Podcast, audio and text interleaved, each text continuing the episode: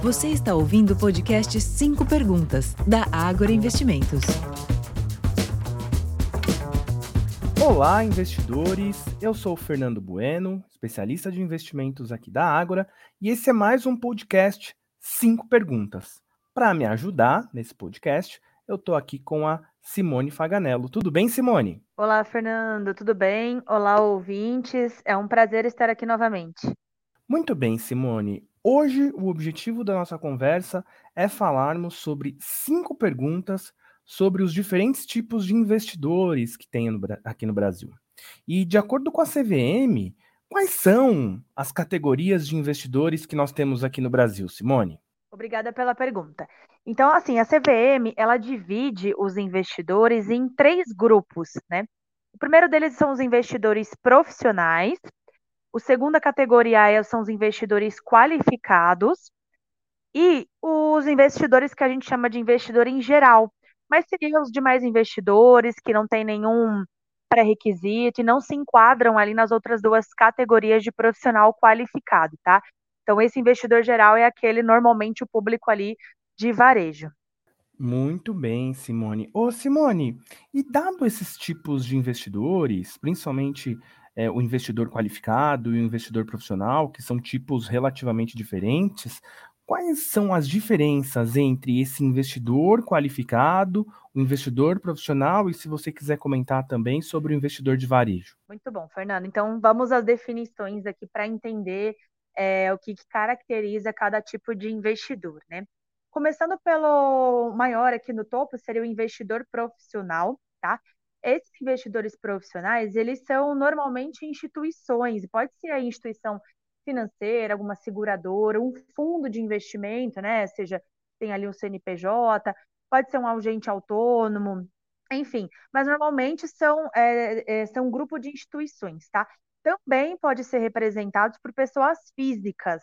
E aí, para a pessoa física se enquadrar nessa categoria do investidor profissional, ela tem que ter é, pelo menos investimentos financeiros em valores superiores a 10 milhões de reais, tá? O que, que são investimentos financeiros? Né? São aqueles investimentos que não entram imobilizados. Então, aqui não conto imóveis, é, veículos, nada disso. Eu só vou contar realmente ali as aplicações financeiras que aquele investidor tem. E se passar dos 10 milhões, ele pode ser classificado como um investidor profissional.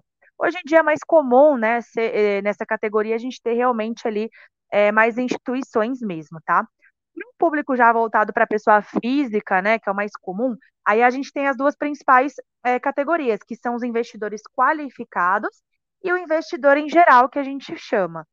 Para o investidor qualificado, é, a pessoa física que ela tiver investimentos financeiros superiores a um milhão de reais, ela já pode se autodeclarar como uma investidora qualificada, tá?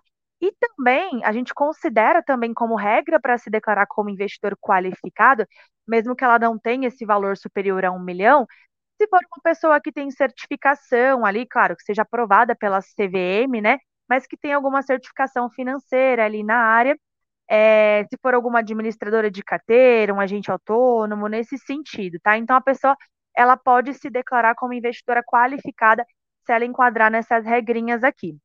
E o investidor em geral é o público em geral. A gente fala até que é o público de varejo, né? Ele não precisa de nenhum pré-requisito ou de um mínimo ali de aplicações financeiras para ser um investidor. É um investidor é, sem nenhuma classificação e que pode ali ter acesso e aplicar a qualquer tipo de produto. Muito bem, Simone. E Simone, e qual é o grande objetivo de você qualificar os investidores entre investidores profissionais, investidores qualificados e investidores de varejo? Obrigado, Fernando. Bom, de acordo com a CVM, né, o principal objetivo de categorizar esses investidores é principalmente a proteção, né, dos próprios investidores aí que a gente diz em questão. Por quê? Porque nessa categorização eu acabo é, impedindo, né, que os investidores pouco sofisticados, ou seja, aqueles que não têm muito conhecimento ali no mercado de capitais, não conhecem muito ali a sofisticação de alguns produtos né, é, que tem disponível hoje no mercado para aplicar, acabam se envolvendo em riscos, né, sem ter ciência do que realmente está fazendo. Então, o objetivo é poder proteger esses investidores né, ao fazer essa classificação.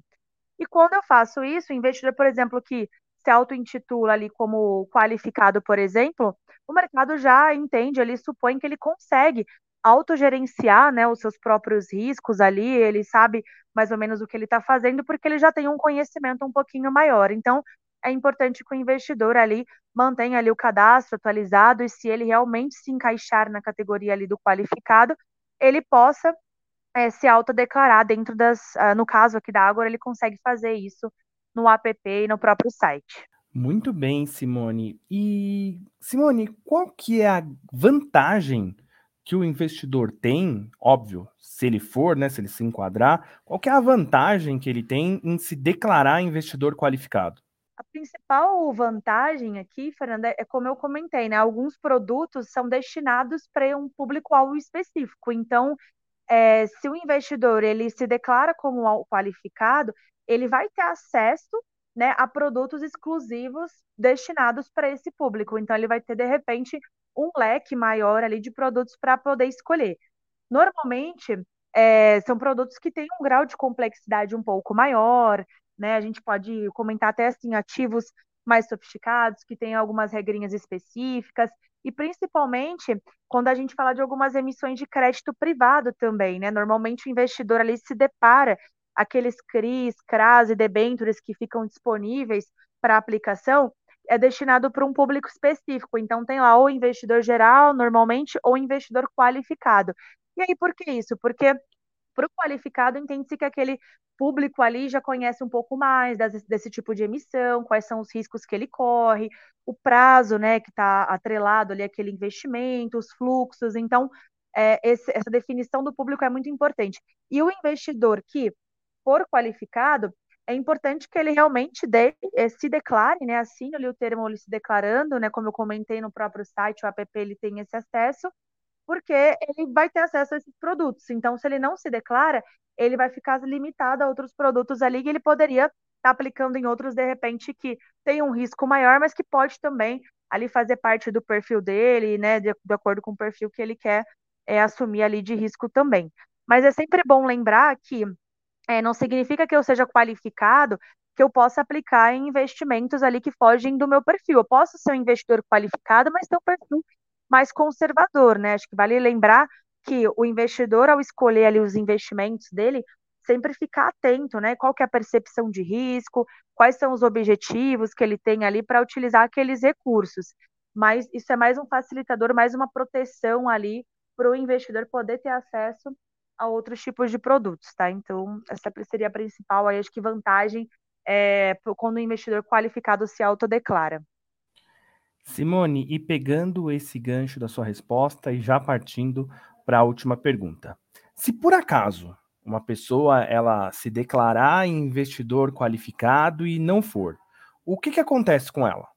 Boa pergunta, Fernanda. Acho que é uma dúvida que tem muito investidor, né? Acaba questionando a gente aqui afinal, você entra lá no site, no aplicativo e faz uma declaração dizendo que você é investidor qualificado, significa que você está enquadrado, né, naqueles requisitos que a gente comentou, pode ter mais de um milhão em aplicação, ou ter alguma certificação, enfim.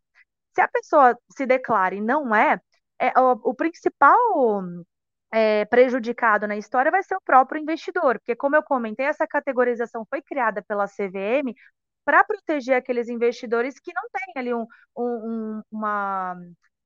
É, não aplica né, em volumes financeiros com muita frequência, não tem muito conhecimento ali dos riscos. Então, se a pessoa faz isso, entende-se que ela está conhecendo ali os riscos que ela está aplicando. Então, se ela se declara como investidor qualificado, faz uma aplicação num produto destinado para esse público, é, ela está praticamente ali assumindo aqueles riscos, né, que aquele produto traz também. Então é importante, claro, é, o, o, investidor ele se declarar se ele realmente tiver incluído né, nessa categoria. Porém, em relação a punições, hoje assim eu desconheço no mercado, não existe uma regra escrita, né, que, que diz que o cliente pode ter uma multa, sofrer uma multa, que comprovar essa informação nem nada do tipo, né? como eu comentei, isso é mais uma proteção mesmo para os investidores. Então, é importante que o cliente, né, o investidor, ele fique alinhado ali na, na categoria correta para que não tenha nenhum problema futuro ou não se depare com nenhum tipo de surpresa negativa ali com os investimentos dele. Muito bem, Simone. Muito obrigado pelas suas respostas. Quer completar com alguma coisa a mais? Não, acho que é isso, Fernando. Obrigada, agradecer aí a oportunidade. Acho que é um assunto que realmente muita gente tem dúvida, né? Então, muito legal poder falar disso, aí tentar explicar melhor essas diferenças. E sempre lembrando, né, para o investidor manter ali sempre atualizado o cadastro, para até para ele não perder as oportunidades, caso ele seja um investidor ali qualificado ou profissional, se ele tiver com um cadastro atualizado, ele não perde as oportunidades aí destinadas para o público-alvo que ele é, tem acesso. Então, acho que é isso. Qualquer dúvida, com certeza os especialistas de investimentos aqui da Ágora estão à disposição. E até a próxima, pessoal. Obrigada. Muito bem, pessoal. Esse foi o nosso cinco perguntas falando sobre o investidor qualificado. Um abraço e até a próxima.